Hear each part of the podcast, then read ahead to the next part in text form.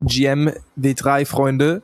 Marvin hier vom W3 Talk und in der heutigen Folge sprechen wir über W3 Pizza. Wir hatten gestern einen geilen Event und da gab es auch einige Learnings, weil so viele von euch dabei waren. Und da haben wir konkret auch über Topics gesprochen, vom PFB-Hypes zur Zukunft der Massenadoption zu äh, der neuen Generation Alpha. Gen Z ist Schnee von gestern. Und dieses W3 Pizza Topic, wo wir eben über diese Dinge gesprochen haben, haben wir auch in den heutigen Podcast mitgenommen und eben auch in so einer Art Debatte oder Brainstorming mit mit, mit, mit äh, ich wollte eigentlich gerade sagen, dass wir uns nicht einig waren bei vielen Sachen, über die wir gesprochen haben, was ich jetzt auch wieder gemerkt habe, weil generell diese Themen so ähm, provokant sind, dass es auf jeden Fall sehr, sehr interessant ist, sich das alles mal anzuhören und auch mal seine eigene oder ihre eigene Meinung zu bilden. Ich muss auch ehrlich sagen, dieses Mit hat gar keinen Sinn gemacht, Vicky. Ich habe dich ja. hier ins kalte Wasser geworfen. Aber danke, dass du hier auch wieder beim Intro-Teil dabei bist. Ich fühle mich sonst immer so einsam, wenn ich dieses Intro reinquatsch. ähm, aber ja, es war wirklich so eine kleine Debattensession und da kamen auch echt viele konkrete Use Cases, die wir gerade beobachten, ans Licht und hat Spaß gemacht. Natürlich haben wir auch über aktuelle Geschehnisse im NFT-Space gesprochen. Und ja, was war so? NFT Gaming, da Beispiele besprochen, Hypeware, Virtual Fashion, Artifact, NFC Chips, ganz wildes Thema. Und ja, ja Mi Minecraft-Ban auch noch im, im Bezug auf Gaming. Den Minecraft-Ban auch noch, Mann. Das, das ist schade. Das geht, äh, das geht besser, Minecraft.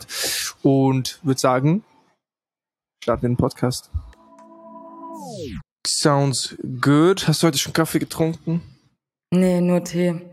Echt? Äh, immer wenn ich, wenn mein, wenn mein Magen, also ich weiß gar nicht, ob ich das jetzt so sagen kann, aber wir waren lange auf und ich habe ähm, nur getrunken und nichts gegessen, ganz klassisch. Es gab bisher bei uns, ich habe noch nie die Pizza auf unseren Events gegessen. Ähm, und deswegen ist mein Magen noch so ein bisschen nicht ready für Coffee. Also habe ich hier den, meinen absoluten Lieblingstee, ähm, Ingwer Mango. Vicky, wir sind die Tee-Gang. Wir sind der Tee-Enthusiasten-Podcast machen noch ein Rebrand bald. Ja, bald gibt es ein NFT. N Vicky, ey. kannst du kannst dich auf die Schulter klopfen. nice. Vicky bald Stand-Up dazu noch. Vic Chick oh, äh, Stand-Up Queen. Ja, viele Leute sagen mir, dass ich lustig bin. Ich kann das jetzt echt auch mal so ein bisschen aus, ausweiten. Solltest du. Ich, äh, meinen Support hast du und ich bestimmt auch äh, den Support der Zuhörer. In diesem Sinne auch herzlich willkommen an alle Zuhörerinnen und Zuhörer zum W3 Talk. Gefühlt auch eine Ewigkeit her, seit wir so eine klassische Folge gemacht haben, Vicky. Letzte Woche war ja ganz im Rahmen der Interviews. Ich war ein paar Tage offline und jetzt sind wir zurück. Ich bin gerade noch in Spanien. Vic Chick 030, aka Stand-Up Queen, aka NFT Queen, aka W3 Pizza Pionierin, aka Host der größten deutschen Web3 Konferenz und eben meine Wenigkeit Marvin Sanchines und begrüßen euch ganz herzlich äh, zur nächsten Session. Und wir hatten gerade darüber gesprochen, dass äh, Vicky Magenprobleme hat und deshalb Tee trinkt. Und da ist meine Frage an dich auch, Vicky. Warum? Was ging denn gestern Abend? Was habe ich verpasst? Ach, ich wünschte, du wärst da gewesen. Ähm, wir hatten ein neues W3 Pizza Event auf der Dachterrasse von André. Wunder, wunderschöne Area. Ähm, das Wetter hat komplett mitgespielt. Die Terrasse war voll. Es waren zwischen, ich kann es nicht ganz sagen, 80 und 100 Leuten da. Ähm, alle aus dem Web3-Bereich. Und das war ja auch der Grund. Wir wollten, wie wir es jeden Monat machen, die Leute zusammenbringen aus unserem Netzwerk und vor allem eben im deutschsprachigen Raum diese Themen einfach immer weiter pushen, trotz der Marktsituation. Und ähm, es ist irgendwie immer komisch, dadurch, dass ich diese Events halt im Lead organisiere, natürlich mit sehr, sehr viel Hilfe, aber irgendwie bleibt, bin ich dann halt die Person, die dann sagt, wir müssen das und das machen. Ähm, es gibt immer so geile Pizza, aber ich kann mich nicht auf Essen konzentrieren. Und diesmal war es sogar wirklich absolut Premium. Wir hatten die Tinys Pizzeria aus Berlin hier. Die haben ihren Ofen mitgebracht, ihre guten Vibes und haben live Pizza gebacken. Und das war so eine Napoli Gott, napolitanische, Napoleot.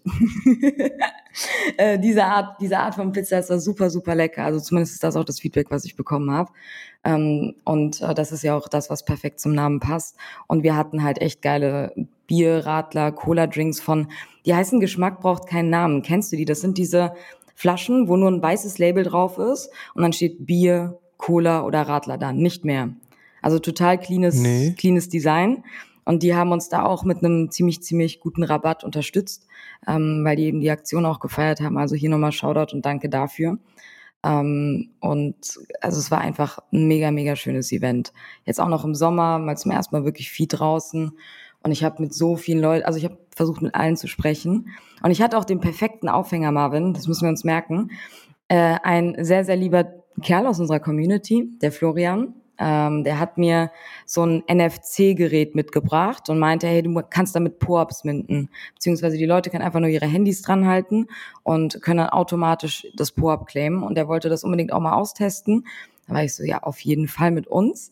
Und ähm, ich bin, hab, ich konnte das nicht an die Wand hängen, weil ich nichts hatte, wo ich es an die Wand hängen sollte. Also hatte ich das die ganze Zeit bei mir, so ein kleines Gerät und äh, habe den Leuten, hab die Leute halt aufgerufen, dann ihre Po-ups zu minden und dadurch sind die halt alle zu mir gekommen. Und so hattest du immer voll den geilen Aufhänger, mit den Leuten zu sprechen. Alle waren sowieso voll fasziniert von diesem Gerät, äh, mir inklusive. Wirklich, du hältst dein Handy dran und gibst entweder deine E-Mail, deine ENS oder deine ETH-Adresse ein und sofort mintest du das Po-up. Es ist super einfach, ähm, hat natürlich immer noch ein paar Macken, muss ich ehrlicherweise sagen. Vor allem, wenn die Leute ihre E-Mails angeben, kannst du halt nicht tracken, wer die Po-Ups gemintet hat.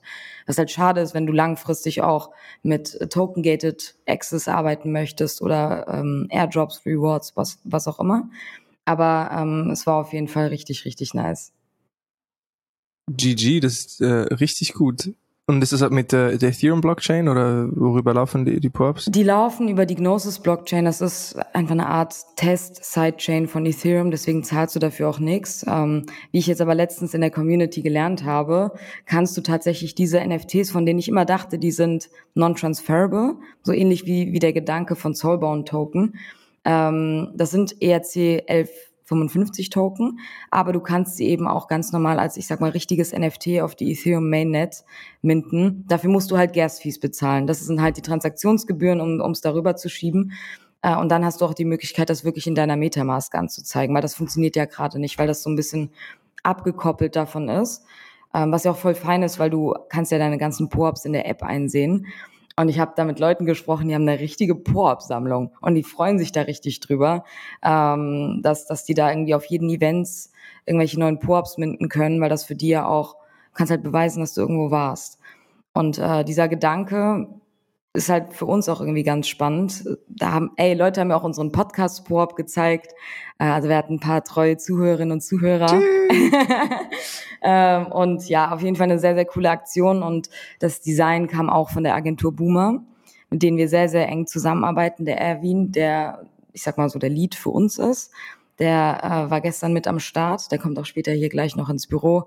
Und ähm, der hat sich auch um alles Designtechnische gekümmert, eben auch das PORP und äh, alle Memes. Und ey, es kommt so ein geiler Trailer noch bald raus für die W3 Vision. Alles kommt von denen. Ich, bin, ich freue mich, das euch allen zu zeigen, auf jeden Fall. Shoutout Ervinho. Der ist auf jeden Fall eine Maschine und macht Spaß, äh, mit ihm zu arbeiten für die, die ganze Promo und die ganzen Aktionen.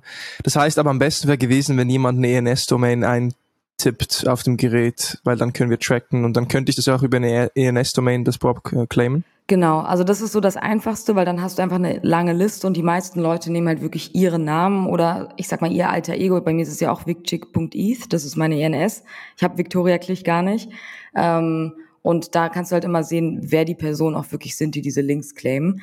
Das ist bei uns aber jetzt nicht im Fokus gewesen. Für uns ist das alles, wir probieren es einfach aus. Es funktioniert mega gut.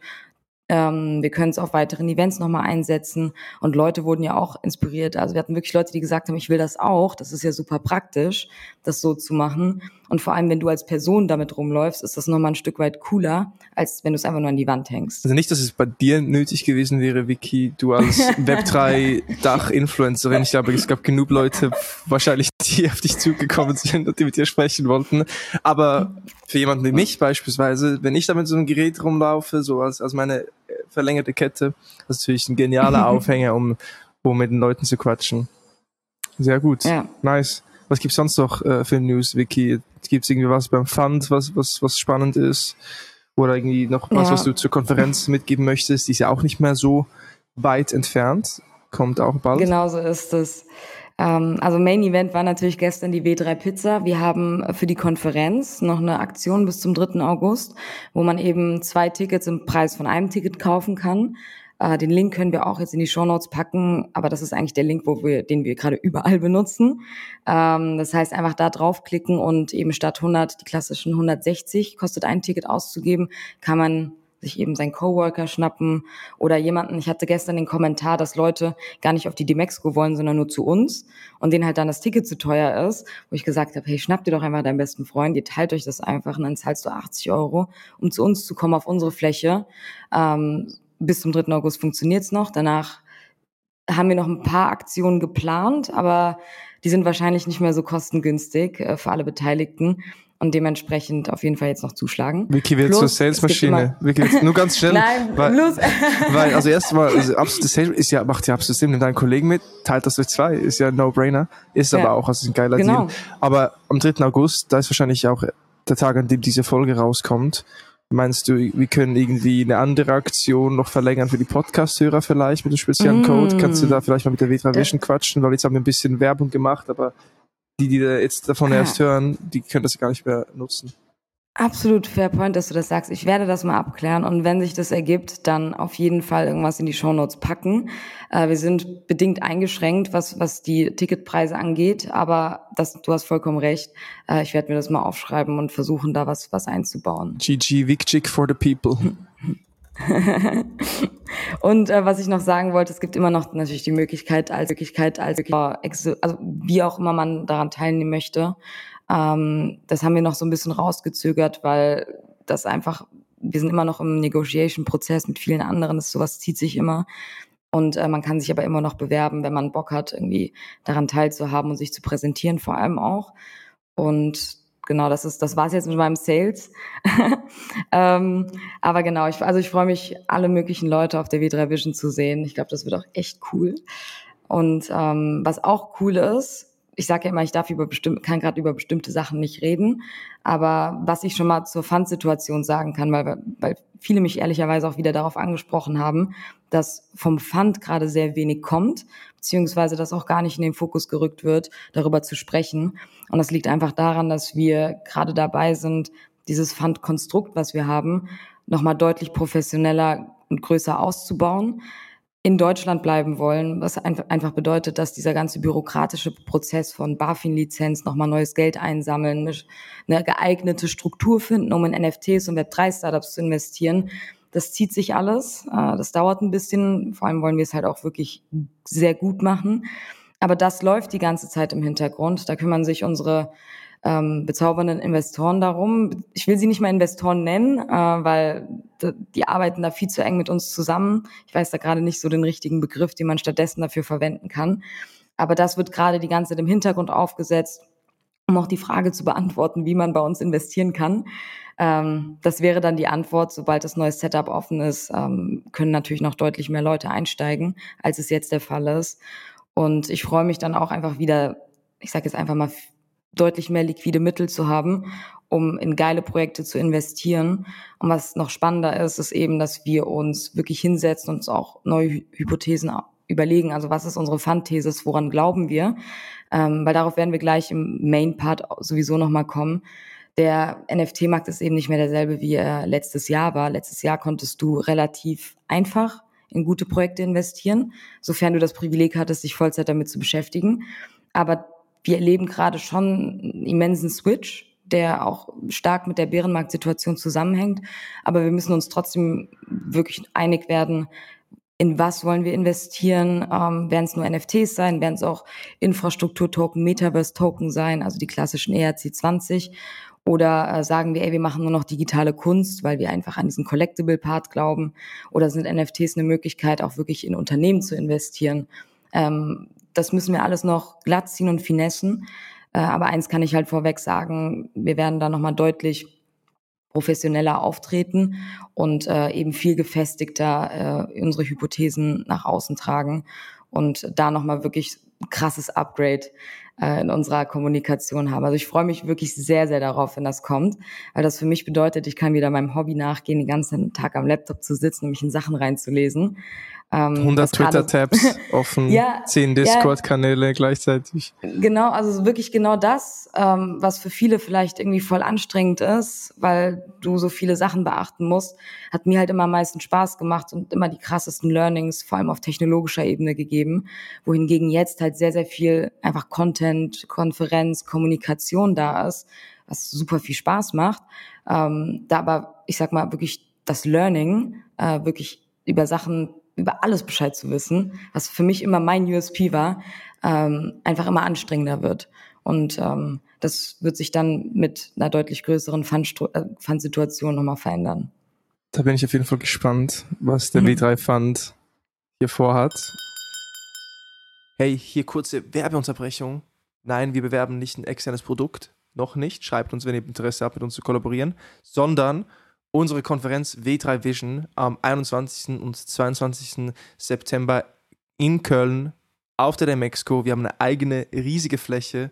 Wir haben unglaubliche Speaker von Rarible, High Snobiety, Colibri Games, Agentur Boomer und vieles mehr.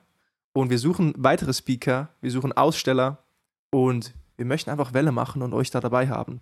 Von dem her, checkt die Webseite ab, w3.vision, schreibt uns, auf LinkedIn, in den Discords, erzählt euren Kindern, euren Eltern, euren Enkeln und ja, das ist es. Wir gehen zurück in die Folge. Danke euch, GG.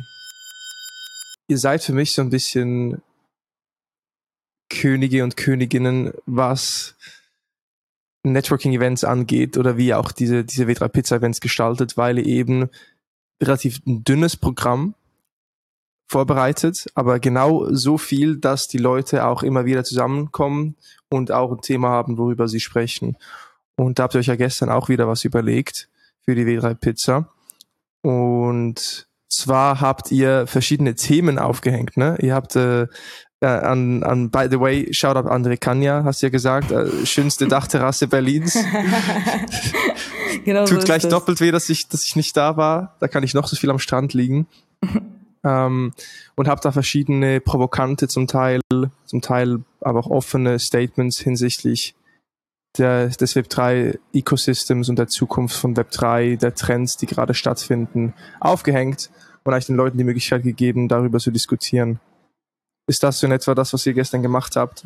Genau, sehr gut zusammengefasst, auch wenn du nicht da warst. Ähm, aber das ist eben, also natürlich ist Call to Action, das sind alles Themengebiete, die auf der W3 Vision gespielt werden, äh, weil das eben auch nochmal eine facettenreiche ähm, Landschaft an Use Cases ist, die wir einfach Leuten nahebringen wollen. Vor allem dadurch, dass wir so ein äh, dass wir ein sehr großes Web2-Publikum durch die Demexco haben, ist es uns wichtig, einfach alle möglichen Themen abzudecken, sodass die Leute da rausgehen und erstmal wissen, dass NFTs nicht nur erstens Scam sind, JPEGs, die man traden kann und das war's.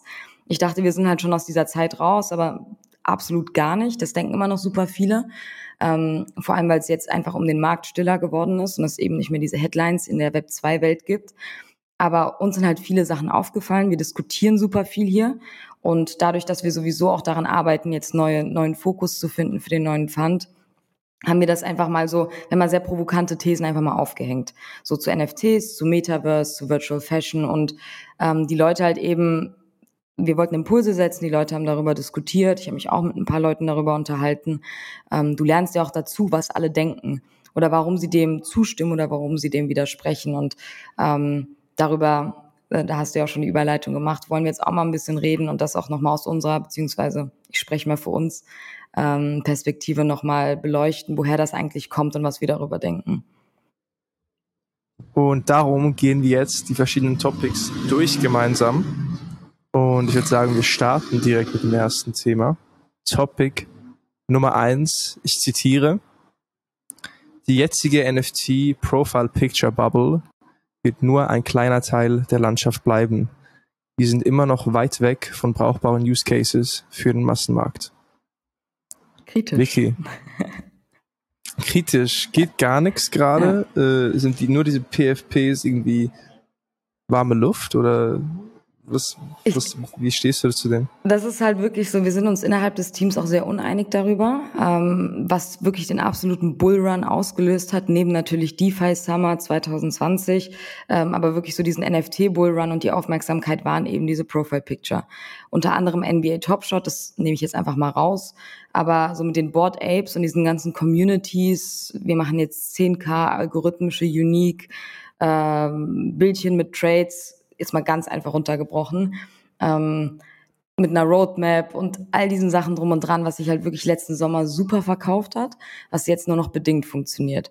Und wir haben uns sehr oft die Frage gestellt, ist das wirklich das Einzige, was bleiben wird, das Einzige, womit man auch Geld machen kann? Ähm, oder wie werden sich wirklich auch nachhaltige Use Cases abbilden, wohingegen dieses ganze NFT Profile Picture und Identifikation eben nur noch ein kleiner Teil von dem sein wird, das mit NFTs in Verbindung gebracht wird. Ähm, jetzt gerade ist es so, wenn, wenn ich an NFTs denke, ist es leider das Einzige, woran ich erstmal denke, bis ich dann überlege, ah, das geht ja noch im Gaming, was aber auch noch nicht so ganz funktioniert, oder in der Kunst oder als Echtheitszertifikat. Es gibt all diese Themen schon, ähm, aber unsere These ist eben, wir sind immer noch weit weg davon, dass die breite Masse versteht, worum es geht.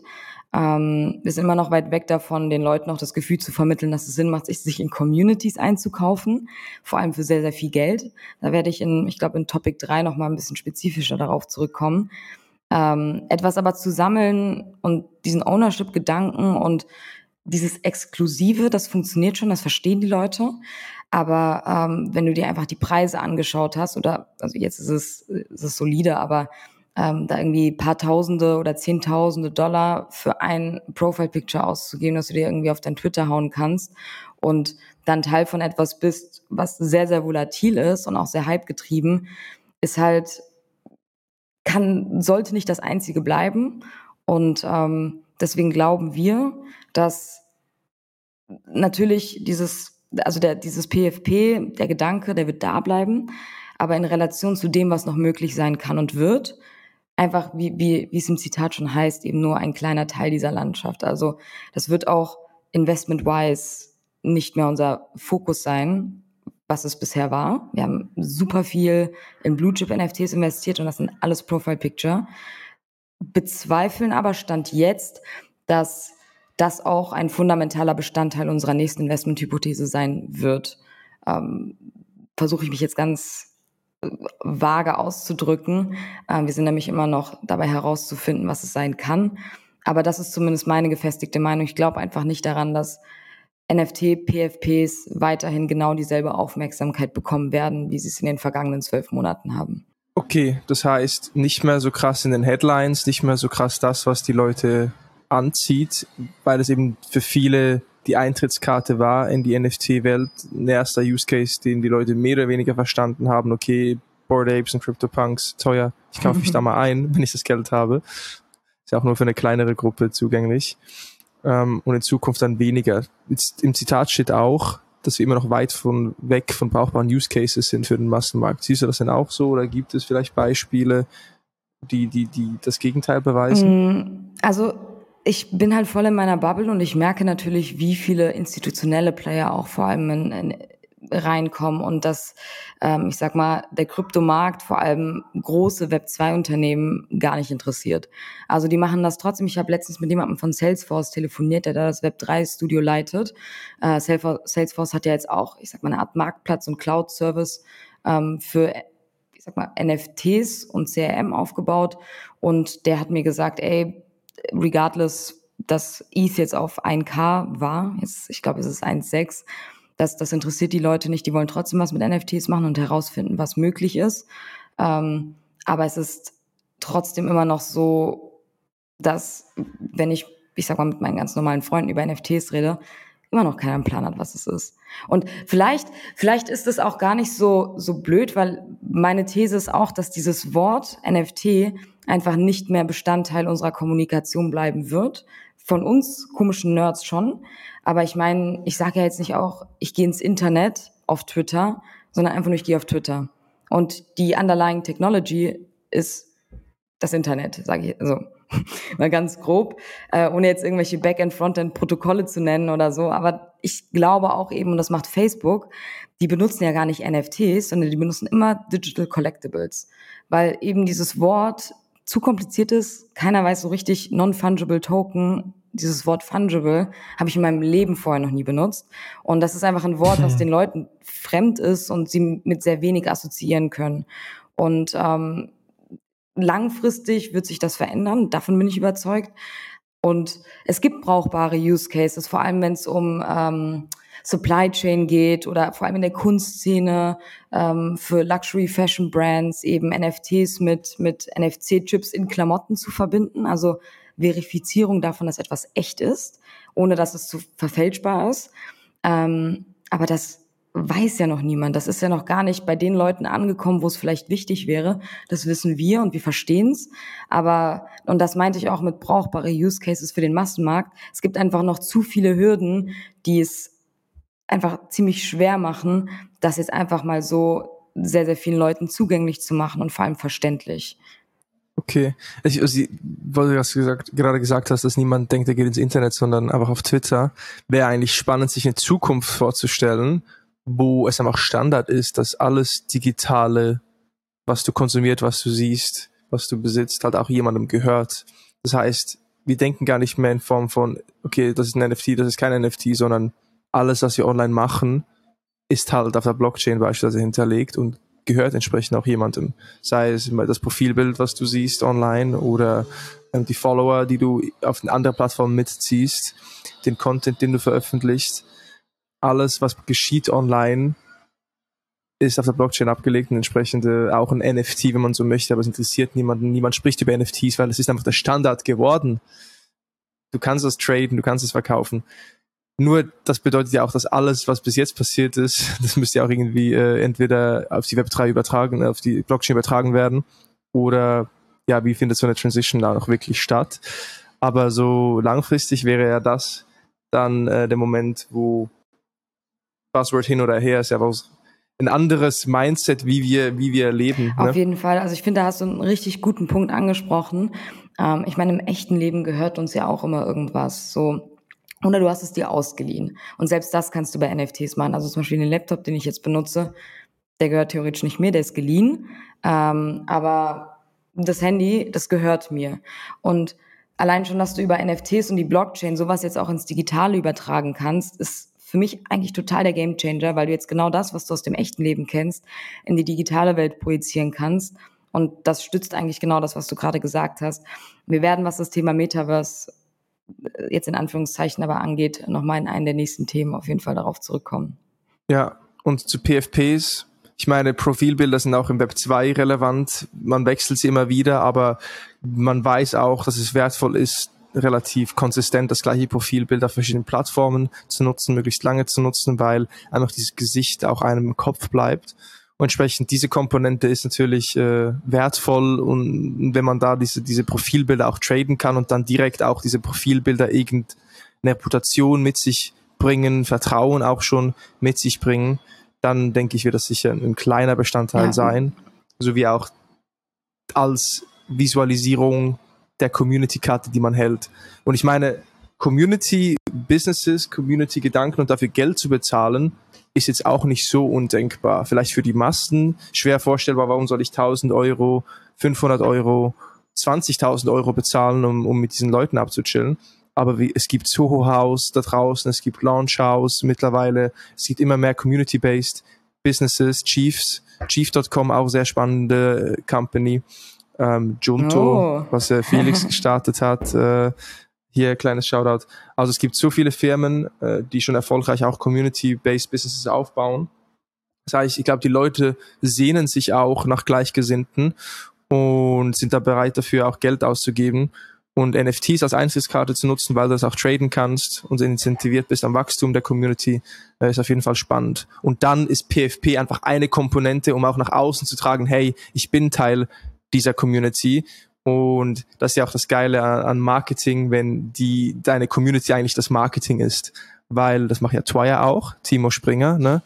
Die haben einen DAO mit äh, verschiedenen Freelancern, mit verschiedenen Skillsets, die an Projekten teilnehmen dürfen, wenn sie möchten, wenn sie ein Bounty, Bounty kriegen auf Discord, hey, neues Projekt, hier Projektvolumen, Projektlänge, wer möchte, die sagen, ja, ich habe Bock drauf und müssen aber nicht und können gleichzeitig auch eigene Projekte, eigene Firmen starten und die IP nutzen von Twire beispielsweise und dann zum Beispiel den gestandenen Prozess, was, äh, was Contracts angeht, für gewisse Projekte nutzen und dafür dann aber eine kleine Royalty an den DAO geben und gleichzeitig tun dann diese Community-Member auf LinkedIn äh, irgendwie auch ihre eigenen Marken aufbauen, haben aber beispielsweise ein PFP von Twire, von diesem DAO und sind so eigentlich auch Marketingkanäle für den DAO. Und so sehe ich halt PFPs, gerade auch weil diese visuelle Komponente mitspielt, auch als Mega-Hebel, um eben Marketing zu betreiben für die Community, von der du Teil bist. Und ja, ich bin, ich, ich denke gerade viel über dieses, dieses DAO-Thema nach, seit dem Podcast mit Timo Springer, da haben wir auch gestern gerade released. Und äh, war sehr eine nice Session auf jeden Fall. Darum PFP, denke ich, cooles Tool, aber klar, das ist nicht der Main Use Case für Web3 und NFTs, sondern es ist eine kleine, ein kleines Puzzlestück. Und gerade letztes Jahr das Thema gewesen, wie du gesagt hast, wo die meisten Leute halt erst überhaupt über NFTs gehört haben oder was erfahren haben. Anyhow, Vicky, wollen wir zum ja, zweiten Topic übergehen? Ich will nur ganz kurz sagen, du hast sehr, sehr interessante Punkte angesprochen, also sehr valuable und dem stimme ich auf jeden Fall auch zu. Dann lass uns mit Topic 2 weitermachen und zwar kombiniert mit AR Technology wird Virtual Fashion der erste Touchpoint mit Web3 für die jüngeren Generation sein? Sehr kritisches Thema, muss ich sagen, weil die Jungs da anderer Meinung sind. Ähm, aber ich habe einfach gesagt, wir nehmen das, weil ähm, sie glauben halt, Virtual Fashion wird der erste Touchpoint für viele Leute sein, äh, mit Web3 in irgendeiner Form in Berührung zu kommen. Ähm, aber ehrlicherweise bei dem, was ich bisher gesehen habe, und ich meine Virtual Fashion wirklich als du kannst entweder durch AR äh, oder eben wirklich im Metaverse Klamotten tragen. Ich bezweifle, dass, das die ältere Generation direkt anspricht, aber die jüngere Generation, die benutzt, die benutzen ja alle Snapchat-Filter, TikTok-Filter, äh, ganz klassisch. Man kennt es ja von Snapchat, das mit den Hundeohren oder wie auch immer. Das sind ja Sachen, die dein Aussehen verändern. Und für uns ist das nicht so selbstverständlich, das auch zu greifen und dass man so sich präsentiert online wie einfach ich sage jetzt mal für Gen Z oder jetzt eben auch, ich habe gestern gelernt, hier ist eine Generation Alpha, ist die Generation, die noch drunter ist. Ei, ei, ei. Ähm, also also an genau. alle an alle Consultants und Influencer da draußen, jetzt ist die Chance, sich für die Generation Alpha zu positionieren. Ich meine, wie viele Gen Z-Agenturen gibt's? Gar kein Front. Aber wie viele. Gen Z-Experten und Agenturen gibt's bitte da draußen? Jetzt ist eure Chance. Positioniert euch für die Generation Alpha. Ja, genau, das ist ähm, auch super spannend. Ich habe nämlich letztens auch mit jemandem gesprochen, der eben auch in der Agentur arbeitet und er meinte, du musst offen für diese Themen sein, weil das sind einfach die Leute, die du ansprechen wirst, in, also in Zukunft und deswegen muss sich halt auch jedes Web2-Unternehmen jetzt gerade darauf positionieren, okay, was wollen eigentlich Gen Z oder eben jetzt auch Gen Alpha. Und ich finde, da hat Hypeware von About You, über die wir schon öfter gesprochen haben, einen echt geilen Startschuss gegeben. Das ist auch schon Monate her. Ich müsste jetzt also mal nachschauen, wo die eigentlich gerade stehen. Ich habe eigentlich den Newsletter abonniert. Ähm, aber die haben eben genau das gemacht. Die haben diese AR-Filter als NFTs verpackt, das Wort NFTs aber nicht kommuniziert. Das sind einfach Collectibles, die du unique sammeln kannst, die sind scarce. Äh, das heißt, Copy-Paste funktioniert nicht so einfach. Verknappt. Die kannst du als NFT, genau, genau, die sind verknappt. Kannst du als NFT kaufen mit äh, ganz normal Kreditkarte, US-Dollar und dann eben als Filter über dein nächstes Social-Media-Bild benutzen. Wie genau das funktioniert, beziehungsweise hast du deine Datenbank oder wie machst du das am besten? Läuft das über die App? Hast du einen Instagram-Filter? Kann ich gerade nicht sagen. Aber das ist auf jeden Fall etwas, wo ich mich wahrscheinlich jetzt gerade noch so ein bisschen blöd fühlen würde. Aber ganz ehrlich, im asiatischen Sprachraum machen das sehr, sehr viele Leute. Ich glaube, vom Mindset her ist die USA da auch super offen für. Äh, ich habe gestern sehr viele interessante Gespräche über dieses Thema gehabt. Und hier in Europa, beziehungsweise vor allem in Deutschland, ist man solchen Themen gegenüber auch erstmal super kritisch und denkt sich so, für was, warum? Das ist doch voll blöd. Ähm, aber man muss halt immer offen genug sein, zu verstehen, wie halt einfach die jüngeren Leute ticken. Und für mich hat dieses Snapchat AR-Filter-Ding total Sinn gemacht. Plus, ganz ehrlich, alle kaufen sich Skins bei Fortnite. Auch das ist irgendeine Form der ähm, Identifikation und der Repräsentation von etwas, was du in einer bestimmten, in einem bestimmten Environment bist, wie wir jetzt beispielsweise bei Fortnite, da verbringen halt viele jüngere Leute sehr, sehr viel Zeit mit ihren Freunden zusammen, spielen da was. Und genauso wie du im echten Leben dich irgendwie, also durch Kleidung geben möchtest, machst du das eben auch durch diverse Skins. Und die werden dann irgendwann NFTs sein. Und da kommen wir wieder zu dem Thema, man wird das dann wahrscheinlich so nicht sagen. Aber das sind halt einfach Items, die du besitzt. Und Vorreiter in der Web3-Szene ist für mich absolut Artefakt, die das komplett geil spielen, die sowohl mit AR arbeiten als auch eben wirklich mit dem Aspekt, wir haben jetzt hier Virtual Fashion für eure Avatare, die ihr jetzt auch benutzen könnt. Seit neuestem kann man ja mit den 3D-Files auch wirklich spielen. Aber ähm, jetzt passend dazu gab es ja vor eineinhalb Wochen den Hoodie Mint und konntest dir halt den Virtual Hoodie kaufen. Den kannst du deinem Avatar anziehen, aber du kannst ihn auch forgen und hast dann das echte Ding mit einem NFC-Chip, der beweist, dass es ein echter Hoodie ist.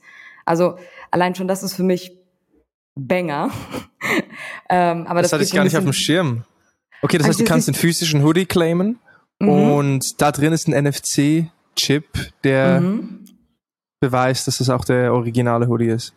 Genau, der führt dann einfach zum NFT, dass du kannst ja auch das NFT traden. Im Endeffekt ist es ja, darüber haben wir gestern gesprochen, auch doppelt geil für, für Artefakt und für Nike, weil auf der einen Seite hast du halt das physische Gut, was verknappt ist, dadurch, dass es nur, ich glaube, äh, weiß gerade nicht, äh, ich glaube 8.888 waren es gibt.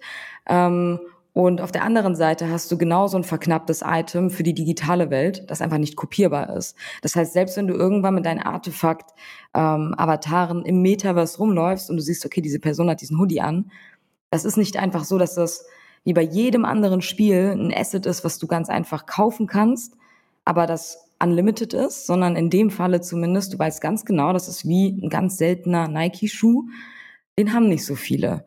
Und das hast du eben jetzt sowohl in der digitalen und virtuellen Welt und das ist für mich eigentlich ein Mindfuck, ehrlicherweise, weil du mit einer Idee irgendwie zwei Sachen bespielen kannst.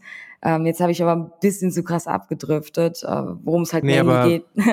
mega, mega nice. Also ich meine, ich war selber im Reselling dabei vor fünf Jahren mittlerweile. Das war so einer meiner ersten kleinen Side-Hustles, wo, wo ich Supreme Palace gekauft habe und dann das auf Depop geflippt habe. Und einer der größten Painpoints im Resell-Markt ist eben auch zu wissen, ob das Produkt, was du kaufst, auch effektiv das Original ist. Und das mit dem NFC-Chip schon mal verifizieren zu, verifizieren zu können, ist top. Und dann aber auch zu sagen, okay, den NFT beispielsweise digital zu traden und dann erst irgendwie beim, beim nächsten Verkauf dann auch den digitalen Schuh weiterzuschicken, macht einfach mega viel Sinn macht eigentlich noch mehr Sinn, wenn noch niemand den Schuh hat. Beispielsweise Nike macht einen NFT-Drop, ne? Hey, hier neuer Nike Dunk, äh, kauft den NFT und dann könnt ihr den forgen, wenn ihr möchtet. Dann ist natürlich top, dann kannst du eigentlich auf dem Sekundärmarkt äh, resellen, äh, die Schuhe, die, die, die Pieces, ohne dass du immer den ganzen Schuh hin und her schickst, weil der immer noch im Lager von Nike sitzt. Aber sobald jemand den Schuh geforged hat, dann musst du eigentlich bei jedem Trade des NFTs ja auch den Schuh dann direkt mitschicken. Ne? Das, äh, das ist äh, voll interessant, dass du es ansprichst. Also auf der einen Seite zu, zu der ersten Hälfte, sage ich jetzt mal, ähm, habe ich das äh, tatsächlich im Weinbusiness ist das gerade so, dass du zusätzlich zu dem Wein, den du kaufst, aber den noch lagern musst, ein NFT kaufen äh, und dann wartest du einfach, also bis der Wein fertig ist nach ein paar Jahren und äh, hast aber trotzdem zwischendurch die Möglichkeit, diesen, dieses NFT zu traden und ab dem Zeitpunkt, wo der Wein halt geclaimed wird, durch das NFT wird er zu dir geschickt. Dann bringt dir dein NFT auch nichts mehr, das wird in der Metadata angegeben, dass es schon geclaimed ist. Trotzdem hast du immer noch, ich sag mal, den Beweis, dass du dieses NFT besitzt und dass du diesen Wein geclaimed hast. Und ich habe halt gestern auch gesagt in unserem Meeting, ich verstehe das aber nicht, wenn du diesen Hoodie hast, den du geforged hast, für die einfach nur ein fancy Wort, das zu claimen. Ähm, was mache ich dann mit dem NFT? Muss ich dann, wenn ich das NFT verkaufe, auch den Hoodie verkaufen? Und das kannst du auch auf die Kunstszene projizieren, eigentlich auf alle Assets, die an NFT geteilt sind, dass du aber hast, was nicht irgendwo gelagert wird, was dir schon zugeschickt worden ist. Und darauf kamen wir dann, dass wir gesagt haben, ist doch eigentlich egal, in diesem NFC-Chip zum Beispiel, Wenn du das scannst, dann weißt du einfach nur, dass es original ist und dass es ein NFT in dieser Kollektion gibt. Das ist das Einzige, was du brauchst. Und das Virtual Asset in dem Falle, ob du ob du den Pulli dazu besitzt oder nicht, ist erstmal egal. Du kannst es anziehen, virtuell zumindest. Ähm, bei, bei Artefakten musstest du halt forgen. Du hattest halt eine Zeitspanne von drei Tagen. Aber der Punkt, dass du ähm, Sachen auch noch ungeclaimed irgendwo lagern lassen kannst, ist ein absoluter No-Brainer für, wie gesagt, die Weinindustrie. Ich habe gestern mit jemandem gesprochen, der das auch mit Uhren verbinden möchte. Äh, also wirklich, dass du durch das NFT einfach die Möglichkeit hast, Sachen auszulagern oder einfach nur zu warten, bis du es bekommen kannst, aber währenddessen die liquiden Mittel hättest, zu traden, wenn du das denn möchtest. Ähm, und das ist eigentlich auch ein sehr, sehr interessanter Punkt, äh, wie ich finde. Und habe es dann durch den Pulli auch gestern erst so verstanden, dass man das NFT trotzdem traden kann, auch wenn man den Pulli nicht weiterverkauft, weil das kannst du ja nicht tracken. Wie soll das gehen? Und mein erster Gedanke war dann, okay, aber was bringt mir dann der NFT, wenn ich das physische nicht besitze? Aber dann kann man das ja so spielen, dass es die digitale Welt gibt, die physische Welt gibt und dann habe ich einen Hoodie, den ich meinem Fortnite-Charakter anziehen kann. Der ist voll geil, der Hoodie, den, den möchten viele äh, und, und habe halt so meine digitale Identität und da hat das auch Wert weil es eben verknappt ist. Und gleichzeitig hat jemand anderes dann den Hoodie physisch und hat dann in der Offline-Welt den Flex und kann über den NFC-Chip einfach beweisen, das ist das Original. Es gibt ein NFT. Ich habe zwar den NFT nicht, ich habe das physische, aber das eigentlich doppelt zu spielen und in beiden Welten dann auch halt vielleicht sogar einen unterschiedlichen Wert hat, macht dann wieder Sinn. Ne? Genau so okay. ist es. Cool. Jetzt Jetzt haben wir über Fashion gesprochen und NFC-Chips, aber eigentlich ging es ja darum, ob die AR-Technology der erste Touchpoint äh, für die jüngeren Generationen sein wird. Und daraus kam eigentlich, okay, About You hat schon vorgezeigt, so äh, wie das geht, weil wir eben alle Filter benutzen. Snapchat, Instagram, es, du kannst eigene Filter erstellen, kannst die mit anderen teilen, man sieht, wer die Filter erstellt hat und kannst so ein bisschen auch deine, deine Audience, deine Brand stärken. Mm, und deine These ist eben, dass das auch für viele Jüngere der Einstieg wird ins Web3-Ecosystem, weil sie dadurch ein Verständnis darüber erlangen, dass sie diese Filter oder diese, diese digitalen Besitztümer auch verkaufen können. Genau. Nicht mal nur verkaufen, sondern auch einfach unique besitzen. Ähm, mhm. du kannst, Sie wissen, das habe nur ich. Genau, das habe nur ich. Oder zehn andere. Genau so ist es. Und ähm, lernen vielleicht im Nachgang erst, was die darunterliegende Technologie sein kann. Aber auch das, glaube ich, ist einfach kein Muss für die Zukunft in 20 Jahren, dass du weißt, wie eine Blockchain funktioniert. Oder dass du irgendwann entscheidest, auf welcher Blockchain du welches NFT kaufst. Ich bin, also das ist einfach so eine Herausforderung gerade noch für viele Leute. Das wird einfach nicht Bestandteil des, des Denkens sein. Du wirst einfach damit interagieren. Und für uns ist es natürlich ganz praktisch zu wissen, wie es funktioniert, vor allem aus der Investmentperspektive, ähm, da in die richtigen Projekte zu investieren. Aber das, um das irgendwie langfristig nutzen zu können, ähm, ist das, glaube ich, einfach der nächsten Generation überlassen, einfach jetzt einfach Filter oder NFTs oder also Collectibles zu ownen und nicht mehr einfach nur zentral auf irgendeiner Datenbank zu speichern und dann ist es weg. Ähm, das ist meine Hypothese und ich bin sehr, sehr gespannt, in welche Richtung sich das entwickelt. Ich auch. Ich bin, ich bin auch erst ja noch ein bisschen skeptisch, ob das äh, diese Virtual Fashion der, der große Hebel sein wird für die Jüngeren. Ich sehe es eher eben in Kombination mit Virtual Gaming oder wenn wir so weit sind, dass wir auch in der VR-Welt mehr Zeit verbringen, weil ansonsten, ob die Jüngeren denken, okay, geil, ich habe jetzt diesen Hoodie, den ich auf dem Snapchat-Filter anziehe. Klar, in China sehen wir das ja schon. Ist auch, war einer unserer, glaube ich, viralsten TikToks. für alle, die nicht wissen, das ist jetzt ein kleiner Plug für den TikTok-Account, w3.talk auf TikTok er wächst kontinuierlich, der Account. Ähm, Shoutout Max, der uns da beim Editing äh, auch supportet. Und ähm, wir sehen in China ist es angelangt. Irgendwie kann ich mir das hier nicht so vorstellen, dass das der Hebel sein wird.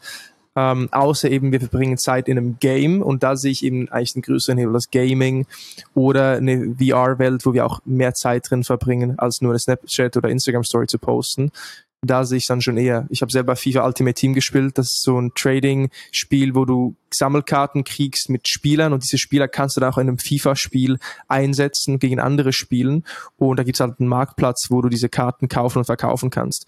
Und so war es für mich natürlich auch von Anfang an klar, okay, ich brauche Geld, das ist eine Wirtschaft, die hier äh, besteht. Ich will gewisse Spieler, gewisse sind teurer, gewisse kosten weniger. Und so kam diese, dieser wirtschaftliche Gedanke von Anfang an auch ins Spiel für mich, wortwörtlich. Und das dann zu sagen, okay, by the way, das ist ein echter Wert, der dranhängt und du kannst das über das nächste FIFA auch wieder mitnehmen, diese Karte, die du besitzt, dann ist das natürlich ein crazy. Und alleine FIFA hat ja so eine große Userbase.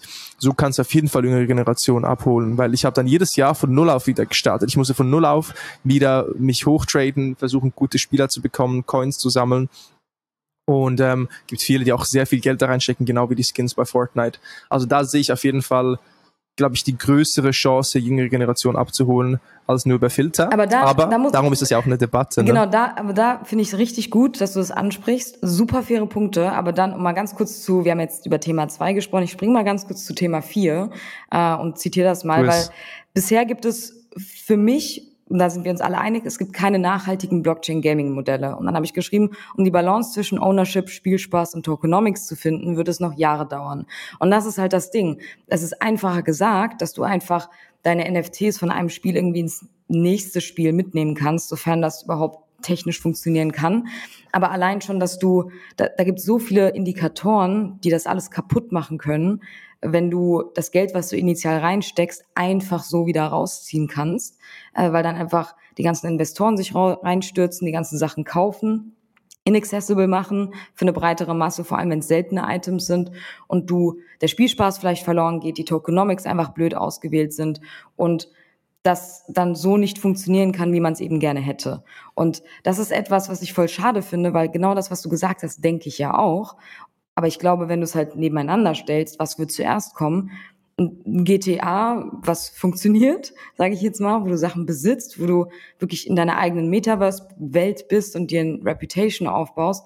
Oder das, was Hypeware schon die ganze Zeit droppt, was Artefakt schon seit eineinhalb Jahren macht, wo es einfach nur noch darum geht, die User Experience einfach genug aufzubauen, damit das meine kleine Cousine benutzen kann, ohne dass sie sich jetzt eine Metamask Wallet anlegen muss. Und ich glaube ehrlicherweise, dass das der erste Touchpoint sein wird, bis wir an einem Punkt angekommen sind, wo sowas wie Axie Infinity einfach nicht mehr passieren kann, wo es Plattformen wie Minecraft gibt, nicht mehr gibt, die sagen, wir bannen einfach Blockchain und NFT-Technology, weil das exclusive ist, in Anführungszeichen, ähm, oder so ein Steppen, was ein grundgeiler Gedanke ist, aber dadurch, dass sich so viele Leute darauf gestürzt haben und es nur noch darum ging, Geld zu verdienen, leider, ähm, jetzt mittlerweile auch dieses Spiel eingebrochen ist. Wie gesagt, Grundgedanke ist geil, aber wenn immer nur Geld und Economy im Fokus ist, gehen diese ganzen anderen Sachen verloren. Und bisher gab es für mich kein Projekt, was das komplett finest hat, weil auch das,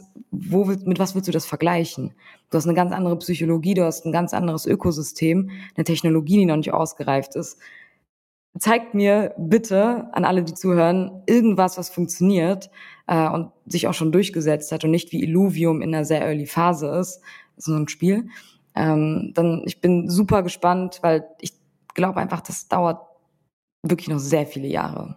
Ja, fairer Punkt auf jeden Fall. Ich sehe halt einfach so, auch bei diesem Artifact Hoodie Drop, du brauchst da auch ein Umfeld, wo du diesen Hoodie auch irgendwie zur Schau stellen kannst und auch immer wieder mit dem Hoodie interagierst. Ähm, und das wird die Challenge. Wenn du das natürlich dann mitnehmen kannst in verschiedene Spiele, dann, dann, dann ist es eher noch der Fall. Aber solange wir nicht Stunden in der virtuellen Welt uns bewegen, wo wir diese Virtual Fashion auch zur Schau stellen können, weiß einfach nicht, ob das compelling genug ist für die Leute nur für, für ein paar Filter. Ja. Ähm, aber wir werden sehen. Und ich sehe deinen Punkt absolut bezüglich den Tokenomics und dem Spielspaß. Und du hast einen wichtigen Punkt angesprochen. Da, wo Geld rausgezogen werden kann aus dem Spiel in wieder andere Bereiche, in andere Spiele, ähm, da kommen die großen Investoren rein, da kommen die Leute rein, die Cash machen möchten.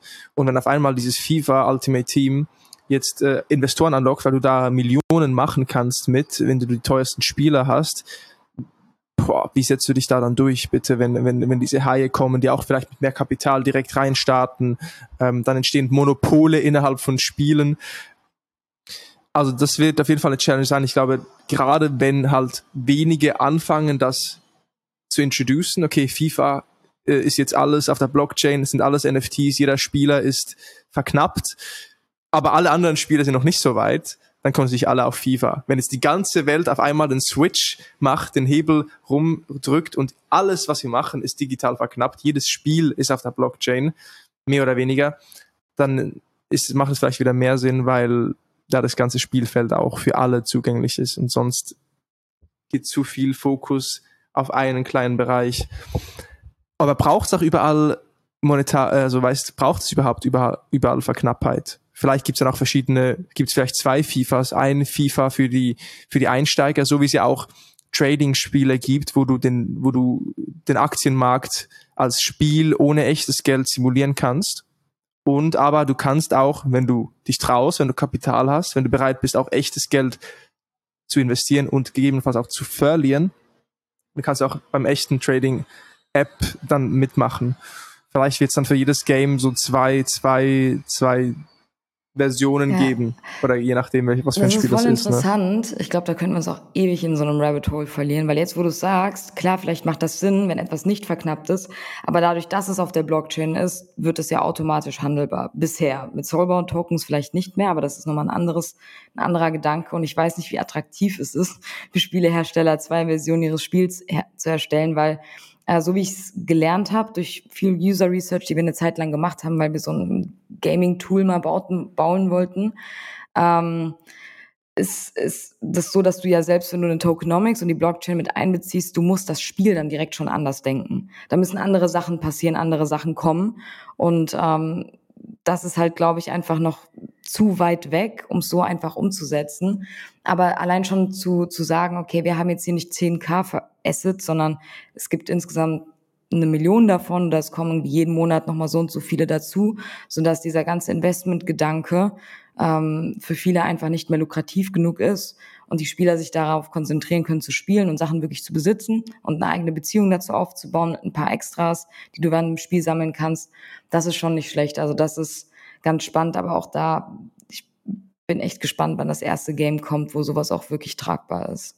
Ja, und eigentlich ist ja auch nicht jedes Spiel darauf ausgerichtet, dass die mit seltenen Stücken oder Gegenständen auch automatisch bevorteilt werden im Spiel. Klar, in FIFA, wenn du da einen, Messi hast oder einen Cristiano Ronaldo, dann okay, dann hast du einen stärkeren Stürmer als dein Gegner wahrscheinlich und, und hast so auch einen Vorteil im Spiel. Und darum, wenn das dann in Tokenomics reingeht, auf die Blockchain kommt, dann kann so ein Ungleichgewicht entstehen und der Spielspaß geht verloren. Wenn du aber ein Spiel hast, wo du irgendwie schwimmen gehst äh, und einen Schwimmwettbewerb hast und du kannst einfach nur vielleicht, das ist ein schlechtes Beispiel, das ist eigentlich das gleiche wie FIFA, irgendein ein, ein Spiel, wo es eigentlich nur darum geht, vielleicht die Kleidung auszutauschen, zum Beispiel Skins bei Fortnite, Klar können die mit mehr Geld vielleicht coolere Skins anziehen, aber das ändert nichts daran, dass sie das Spiel spielen wie die anderen auch und dadurch auch nicht bevorteilt ja. werden.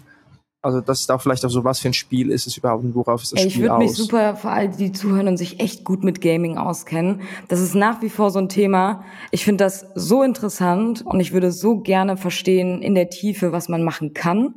Wie gesagt, wir haben uns damit schon intensiver beschäftigt. Das ist jetzt wieder ein bisschen zurückgegangen. Aber der Nate, der beschäftigt sich sehr, sehr viel damit. Und ähm, der wollte auch, ich habe jetzt diese Hypothese genommen, und für ihn war die Hypothese zu sagen, ähm, dass NFT Gaming die nächsten Bullrun auslösen wird. Also das hätte er da am liebsten hingeschrieben, wo ich halt gedacht habe, boah, ich weiß nicht. Davon sind wir noch zu weit weg. Aber für ihn ist auch Gaming eigentlich so der Entry Point für dieses ganze in der Online-Welt was besitzen und Sachen tragen, sich identifizieren. Ähm, aber ich glaube, da verschwimmen auch die Grundgedanken zwischen Gaming Environment und Metaverse. Zumindest ein Stück weit. Also alle, die Ready Player Me, nee, Ready Player One, Ready Player Me ist ein Projekt, äh, alle, die Ready Player One gesehen haben, haben wahrscheinlich auch gemerkt, okay, das ist jetzt nicht nur eine Welt, wo du physikalische Grenzen überschreitest und in, deine Brille aufziehst und verschiedenste Sachen machst, sondern du kannst ja auch Punkte sammeln, du kannst das machen, du kannst auch spielen. Und ich glaube, das müssen wir anders denken. Ähm, von wegen, dass auch Games nicht mehr einfach nur in sich geschlossene Ökosysteme bleiben, sondern vielleicht auch alles, was du im Metaverse machst, immer mit, du sammelst Punkte, du sammelst Coins, du machst das, du wirst belohnt, dass ähm, sowas dann eher miteinander verschmilzt, genauso wie sich Leute jetzt auch bei Fortnite einfach treffen, babbeln ein bisschen zocken, äh, dass das einfach nochmal auf die nächste Stufe gehoben wird. Und dann sind wir meiner Meinung nach schon wieder so aus so klassischen Gaming-Ökosystemen raus und mehr in, ich weiß nicht mal, wie ich es beschreiben soll, einer viel abstrakteren Ebene. Ähm, was ich super spannend finde, weil du ja jetzt auch, eigentlich sind Likes und Follower und all diese Sachen, das ist eigentlich auch komplett Gamification. Oder ähm, dieses Unlimited Scrollen bei Instagram ja auch oder bei eigentlich allen Social-Media-Programmen. Genau. Ja, TikTok ist da Vorreiter, Absolut. was Unlimited Ganz Scrolling schlimm angeht. Bei mir mit TikTok, ähm, dass, dass du so auch einfach immer hoffst, okay, was passiert jetzt oder was kann ich sammeln in Anführungszeichen, sei es irgendwie neue Insights oder ah, ich habe jetzt hier einen neuen Follower oder sowas. Äh, und ich glaube, sowas kannst du halt einfach deutlich, deutlich weiter spinnen. Ähm, aber da sind wir jetzt auch gerade so ein bisschen zu krass abgedriftet. Aber ich glaube, das macht auch dieses Format aus. Wir haben noch weitere Topics vorbereitet oder beziehungsweise ihr habt auch weitere Topics aufgehängt mhm. am Event selbst. Kommen wir jetzt leider nicht mehr dazu, aber gebt uns gerne Feedback, ob ihr so ein Format auch cool findet, dass wir vielleicht einfach so ein, zwei Themen aufgreifen und da einfach back and forth gehen und so ein bisschen brainstormen oder debattieren, also wie wir die ja, Themen sehr sehen. Gut, genau. Mhm, könnte ganz spannend sein. Und jetzt vielleicht so aber nochmal als Frage, übergreifend zu diesen Topics haben wir so unseren Senf dazu gegeben. Aber gibt es jetzt vielleicht so irgendwie ein, zwei Punkte, ein, zwei Sätze, die vielleicht auch von Gästen kamen, die dich überrascht haben, die dir vielleicht nochmal eine neue Perspektive auf den Web3-Space gegeben haben von gestern, wenn du jetzt nochmal zurückdenkst, ist irgendwas, was herausgestochen ist im Gespräch, was dich geflasht hat, irgend so ein, zwei Highlights ja, nochmal von gestern? Ähm, so ein bisschen also einmal zu, zu den Themen, wir haben jetzt halt nicht über alle Themen gesprochen, aber zum Beispiel ist das Thema drei noch gewesen, dass ähm, solange es eben keine Killer-Use-Cases für Web 3 gibt, die über die Spekulation hinausgehen, bringt auch die schnellste und grü grünste Blockchain mit der besten User-Experience nicht den Massenmarkt zu erreichen. Da habe ich mit jemandem gesprochen, der halt gesagt hat, hä, das kann, also ist wirklich Web 3 für dich Basis der Spekulation. Aber ich habe das tatsächlich auch aus dem aus einem Milk Road Newsletter, wo es wirklich darum ging, dass das alles ja mit Bitcoin angefangen hat und dadurch, dass die Leute traden konnten, die Aufmerksamkeit auf diese Technologie gerichtet worden ist. Und für mich ist das tatsächlich immer noch so, dass ich glaube, gerade, das haben wir im ersten Thema schon angesprochen, wenn du nicht das große Geld hast, weiß ich nicht, inwiefern du gerade aktiv an diesem Ökosystem teilnehmen kannst. Wohingegen jetzt einfach Leute, also jemand hat zu mir gesagt, das sehe ich absolut überhaupt nicht so. Das, was einfach nur an die Über Oberfläche kommt, ist eben, du kannst Geld verdienen und das macht ihr auch mit eurem Fund. Deswegen müsst ihr immer mit dieser Brille äh, da reingehen. Aber ich habe halt mit jemandem gesprochen, der in der Kunstszene ist. Für diese Person ist das, meinte halt, das hat für mich jetzt erstmal wenig mit Spekulation zu tun, sondern einfach nur, dass du als Digital Artist auf einmal deine Kunst, die sonst physisch ist, ins Digitale übertragen kannst, ohne dass sie einfach zu kopieren ist. Ähm, also Stichwort äh, Right-Click-Save. Und dementsprechend ist das allein schon ein Killer-Use-Case für eine komplette Szene an Artists, die sich jetzt einfach komplett neu ausleben können und ihre ganzen Kunstwerke auch digital verifizieren können. Und dass sich eben auch viele Galerien schon mit diesen Sachen auseinandersetzen, das klar immer noch nicht bei dem Otto-Normalverbraucher angekommen ist, aber dass vor allem in der Kunstszene dieses ganze Digital Art-Thema nicht unbedingt an wir traden jetzt Kunst gebunden ist, sondern wir verifizieren sie jetzt und sie bekommt auf einmal einen neuen, wertvolleren Stellenwert als wir laden jetzt halt ein Bild hoch. Und das hat mir dann auch so ein bisschen zu denken gebracht, dass nicht alles immer an Geld gekoppelt sein muss in, diese, in dieser Szene. Für mich ist das automatisch so. NFTs A gleich, wie viel kostet das? Ähm, aber dass jetzt eben du Werte neu abbilden kannst, äh, auch schon ein Killer-Use-Case sein kann, der auf jeden Fall in diese Web 3, in diesen Web 3-Bottich fällt. Und ähm, worüber ich mich oft streite oder worüber ich mich oft, sag mal, diskutiert habe, ist so, was ist das Metaverse? Leben wir schon im Metaverse? Muss das eine virtuelle Welt sein? Es gibt das Web 2 und das Web 3 Metaverse. Ähm, wie definiert Matthew Ball das? Shoutout an den äh, Bruder, der äh, wirklich sehr, sehr viel dazu beiträgt, das Leuten zugänglich zu machen. Ähm, aber das ist halt so ein sehr, sehr offenes Thema, was wir vielleicht mal in so einer nächsten Folge diskutieren sollten. Ich überlege, vielleicht eine Sache noch abschließend zu dem Event gestern, ähm, was mir halt sehr, sehr stark aufgefallen ist, zwei Sachen. Einmal, als wir vor eineinhalb Jahren angefangen haben, in Deutschland zu gucken, was gibt es eigentlich gerade oder welche Use Cases gibt es, gab es sehr, sehr wenig. Auch sehr wenig Leute, die darüber gesprochen haben. Und jetzt hatte ich das Gefühl, jetzt hatte ich das Gefühl, dass du mit jeder Person, mit der du sprichst, alle machen irgendwas anderes. Alle finden auf einmal Mittel und Wege, sehr, sehr kreativ diese Technologie für ihr Unternehmen, für ihr Projekt, für ihre Personal Brand zu verwenden, ohne dass es für mich eigentlich im ersten Schritt logisch gewesen wäre, das so zu machen. Und ähm, wollen halt, find, alle finden irgendwas geil daran und wollen eben aus ganz vielen verschiedenen Perspektiven ähm, jetzt in diesen Space rein und gucken, was kann ich als, ähm, also was haben wir da eine, eine, die macht irgendwas mit Edelmetallen. Random. Was, wie kann ich diese Technologie für mich nutzen? Oder ich habe früher bei einem Bauunternehmen gearbeitet, der hat mich letztens auch angerufen und meinte, wie kann ich mit der Blockchain-Technologie und vielleicht auch mit NFTs, wenn es denn geht, Supply Chain tracken und einfach auch mit IoT gucken, wo sind bestimmte Materialien angekommen, was kann ausgelöst werden auf der Blockchain, was einfach ganz, ganz schnell als Kommunikationsmittel irgendwo anders ankommt und was anderes auslöst. Also so total bizarre Sachen. Und das finde ich einfach so geil, dass ich das Gefühl habe, okay, ich weiß einfach nicht mehr alles. gefühlt früher wusste ich vieles auf jeden Fall. Und jetzt mittlerweile lerne ich auf solchen Events einfach so, so viele interessante Use Cases, ähm, was uns einfach dabei hilft, ein bisschen besser zu verstehen, in welche Richtung wir uns entwickeln können. Love it. Sehr geil. Das heißt, ihr seht, diese Events sind auf jeden Fall eine sehr coole Sache.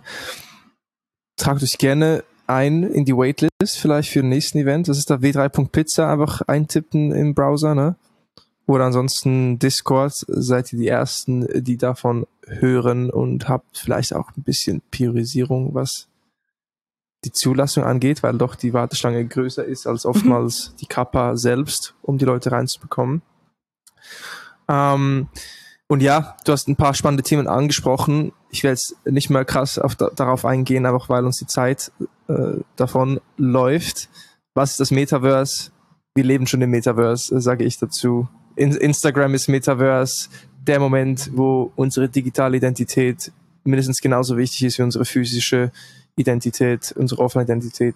Das ist der Moment, in dem wir im Metaverse angelangt sind. Das hat der Sean Puri, das ist ja der Gründer von Milk Road, unserem Lieblingsnewsletter nach unserem eigenen Newsletter, da nochmal kleiner, kleiner Shoutout, hat er in einem, in einem Twitter-Thread sehr geil beschrieben.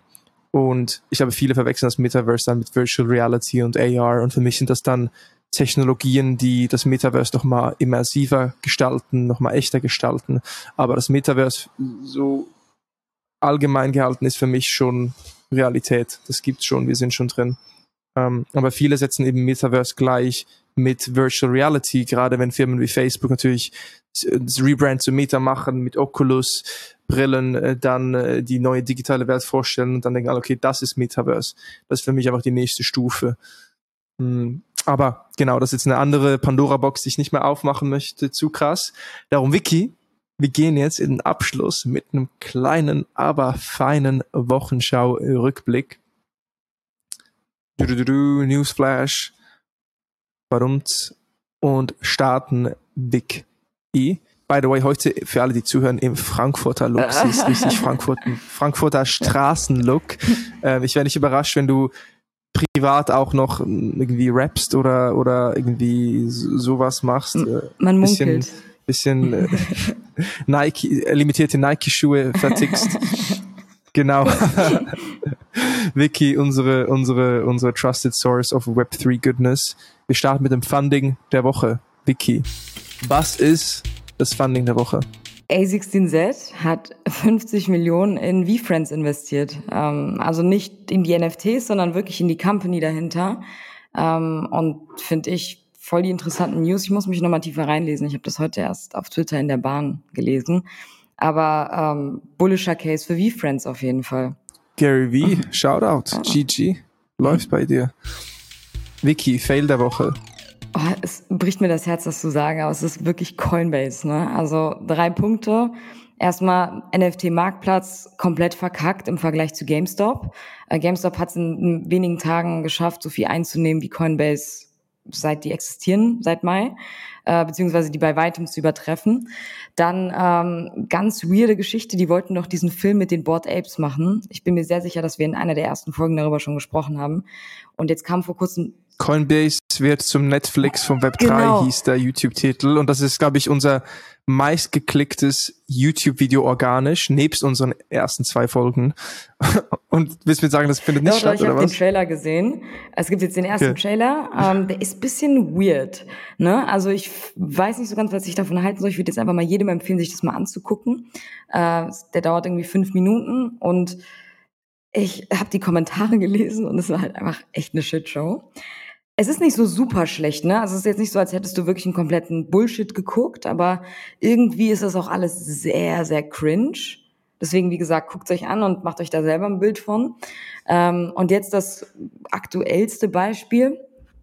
Coinbase hat Probleme mit der SEC, weil ähm, es heißt, dass eben ein Stück weit mit Insider-Trading betrieben wird, äh, wo eben, wenn, wenn bestimmte Tokens auf Coinbase gelistet werden, und das ist nicht so einfach, immer auf Coinbase gelistet zu werden, also nicht jeder x-beliebige Token kann das, dass ähm, die Leute da halt kompletten Pump and Dump daraus machen und das halt eigentlich eine stark schwierige Security ist, so dass du eigentlich davon ausgehen kannst, dass wenn ein Token auf Coinbase gelistet wird und das angesagt wird, dass der Preis immer komplett in die Höhe steigt, aber dann direkt wieder abflacht. Das Beispiel haben die auch an Apecoin gegeben, äh, was ja jetzt irgendwie minus 70 Prozent vom Alltime High ist, glaube ich, vielleicht sogar ein bisschen mehr. Und dass die da jetzt, ich verstehe auch gar nicht, woher das kommt, einfach super viele Anklagen haben ähm, wo ich mir halt denke, so, hä, was sagt ihr denn, was Token sind? Ähm, aber dadurch, dass du halt Coinbase in den USA benutzen kannst, ich weiß nicht, wie die es gemacht haben, ist das per se nicht dieselbe Art von Security wie andere Sachen. Und ähm, jetzt eben durch dieses Pump-and-Dump-Prinzip und wahrscheinlich jetzt, weil eher die ganzen negativen Nachrichten hochkommen als positiven, ähm, einfach mit super vielen rechtlichen Komplikationen zu kämpfen on top of that. Coinbase kriegt die Kurve. Kriegt die Kurve. Ich will damit nicht sagen, dass ich Coinbase-Aktien gekauft habe. Das ist nicht die Message, aber kriegt die Kurve. Vicky, Innovation der Woche. Äh, das ist sehr nerdig und ich weiß nicht, ob es alle verstehen, aber es gab was sehr Revolutionäres, was Polygon, ähm, die Rakete des Jahres wahrscheinlich gemacht hat. Sind ja überall gerade mit dabei, bringen eine News nach der anderen und haben jetzt was sehr Revolutionäres umgesetzt. Ich bin mir nicht sicher, ob das die Erfinder davon sind. Da gab es ein paar Kritikpunkte, aber die benutzen jetzt sogenannte ZK-EVM-Strukturen, was ich versuche sogar einfach wie möglich runter, runterzubrechen. Polygon ist eine Layer 2 und es gibt verschiedene Arten, also es gibt zwei Main-Arten von Layer 2s und das sind einmal Optimistic Rollups und ZK Rollups. Das steht für Zero Knowledge Proofs, was einfach eine Art und Weise ist, etwas zu verifizieren. Und EVM ist so eine Art, das kann man sich vorstellen wie ein Betriebssystem. Alles, was EVM-kompatibel ist, ist viel einfacher durch, ich sag mal, Programmiersprache und ich sag mal Aufwand mit der Ethereum-Blockchain zu verbinden. Wirklich so einfach wie möglich. Ähm, und das ist einfach ein No-Brainer für viele Blockchains, wenn sie sagen können, ey, wir sind EVM-kompatibel, weil es eben so viel einfacher ist, verschiedene Blockchains miteinander zu verbinden, dass Entwickler und Entwicklerinnen einfach dieselbe Programmiersprache benutzen können, also dieselben Logiken, wo hingegen zum Beispiel Solana auf was ganz anderem beruht. Deswegen ist es eine andere Sprache, die man benutzen muss und viel schwieriger, die Solana-Blockchain mit der Ethereum-Blockchain zu verbinden. Und ZK Rollups ähm, ist eine Art, ist sehr, sehr schwer zu coden, sehr, sehr ähm, energielastig. Und durch dieses ZK-EVM-Prinzip sind jetzt eben diese Art von Layer 2s, es ist wie, also Polygon ist mit diesem Prinzip wie Ethereum eins zu eins, nur ohne den Transaktionsgebühren und deutlich skalierbarer.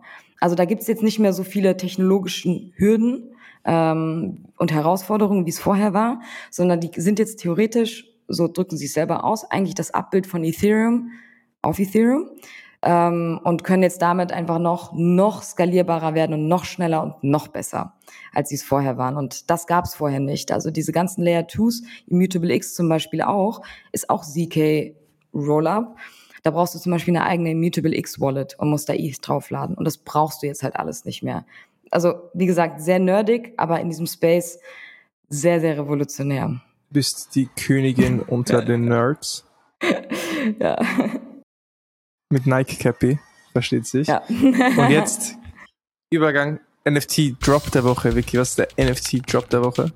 Es war der Artefakt-Hoodie, aber wir haben ja vorhin schon drüber gesprochen. Ich will nur eine Sache dazu sagen, und zwar äh, gab es dann Hack, also es gab die Möglichkeit, über den Contract zu minden, was viele nicht wussten, was eigentlich auch nicht geplant war. Äh, und deswegen, das war eigentlich wieder so eine komplette Shitshow, der, der, der Drop vor zwei Wochen. Und wir hatten, wir haben diese deutsche WhatsApp-Gruppe und da hat einer gesagt, ihr könnt über Contract minden, hat uns erklärt, wie das geht. Also wir wissen auch, wie es geht, aber wirklich an alle nochmal erklärt. Und dann haben einfach einmal alle angefangen, den Maximum Supply über Contract zu minden, was einfach nur bedeutet hat, es war First Come, First Serve. Und viele Leute, die nicht wussten, wie es geht, haben somit keinen Artikel mehr bekommen. Und alle, die über Contract gemintet haben, weil da eben ein kleiner Bug war im System, haben halt kurz gemintet, sind wieder raus, fertig. Und andere Leute haben da stundenlang gewartet. Was schade ist, aber wir haben auf jeden Fall viele Hoodies jetzt. Ich will, krieg ich einen? So als wir, Core Contributor. Wir haben, wir, haben, wir haben nur einen geforged, aber du kannst ihn gerne haben. Okay, das, äh, das, äh, das, das bringe ich ins nächste Weekly mit. Auf jeden Fall, mach das gerne. GG. Nice. Okay, und zum krönenden Abschluss dein Favorite Artikel, Content Piece, Podcast der Woche. Bankless hat so eine ETH-CC-Reihe rausgebracht mit je 20 bis 30 Minuten, ähm, wo es einfach um die größten Announcement während der ECC in Paris geht. Ähm, immer so eine Art Event, äh, wo Leute irgendwelche News droppen, also wo alle Projekte sich eigentlich eher aufheben, irgendwas Neues zu droppen, weil sie das auf der Konferenz machen wollen. Und da geht's eben um neue DeFi-Produkte, Vitalik spricht über den Merch, dann geht's eben auch um dieses Polygon ZK, ZK EVM und über Starkware, was, was auch einfach ein sehr interessantes Zero-Knowledge-Proof-Unternehmen ist, was eigentlich überall mit drin ist. Ähm, und darüber hinaus noch ein paar andere Podcast-Episoden, die noch kommen. Aber ich habe die alle heute Morgen gehört. Ähm, deswegen GG an Bankless, dass sie da direkt irgendwie hinten dran stehen und mit jedem gesprochen haben auf dieser Konferenz. Und für alle, die so ein bisschen nerdiger unterwegs sind, ist das auf jeden Fall ein Muss. GG. Und in diesem Sinne auch GG an dich, Vicky. Wir sind am Ende der heutigen Podcast-Folge angelangt. Danke, dass ihr zugehört haben. Schickt uns gerne eure Feedback via LinkedIn, über die Discords, wo auch immer, auf dem nächsten W3 Pizza Event gerne durch. Und vielleicht zum Abschluss noch, wir haben jetzt nicht so viel über News und Headlines gesprochen, klar, wir hatten die Wochenschau, hm, aber wir haben auch einen Newsletter, der jede Woche einmal rausgeht und vielleicht auch für euch so als Teaser, welche Themen waren denn im Newsletter für uns diese Woche relevant. Einerseits geht es um Metaverse-Projekte, konkret auch Dubai, die eine Metaverse-Strategie vorgestellt haben und ja, die möchten auf jeden Fall übertrieben Gas geben und ähm, haben jetzt schon eine Blockchain-Industrie, die über 500 Millionen an ihre Wirtschaft beiträgt, gemäß Aussagen des Scheichs Hamdam bin Mohammed. Spannendes Thema, äh, was, da, was die da alles vorhaben.